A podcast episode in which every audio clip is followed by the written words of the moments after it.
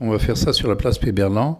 On commencera au portail ouest de la cathédrale avec une séquence qui sera animée par l'église protestante unie de, de, Bordeaux.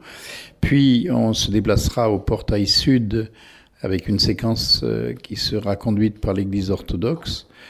Puis au portail nord avec une séquence qui sera conduite par l'église anglicane.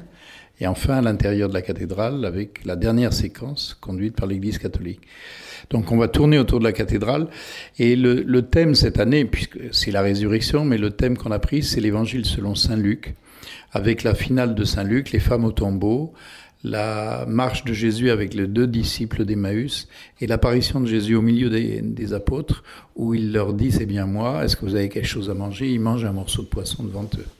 Alors, la résurrection, elle se célèbre euh, à l'aurore. Euh, voilà. Il faut se lever tôt ou se coucher très tard pour pouvoir euh, être présent. Euh, comment va se passer euh, ce rassemblement concrètement? Alors, il y en a qui se couchent très tard et qui se lèvent tôt. C'est nos frères orthodoxes parce que leur liturgie dure presque toute la nuit. Et puis, on a convenu, comme les autres fois, de se retrouver au lever du soleil, c'est-à-dire à 7h15 à peu près cette année donc au portail ouest euh, de la cathédrale. Le fait qu'on le fasse au petit matin, ça tient à la fois euh, manifester la résurrection à l'aube, c'est bien, et puis ça permet aux uns et aux autres de rejoindre leurs églises respectives pour leur liturgie euh, du jour.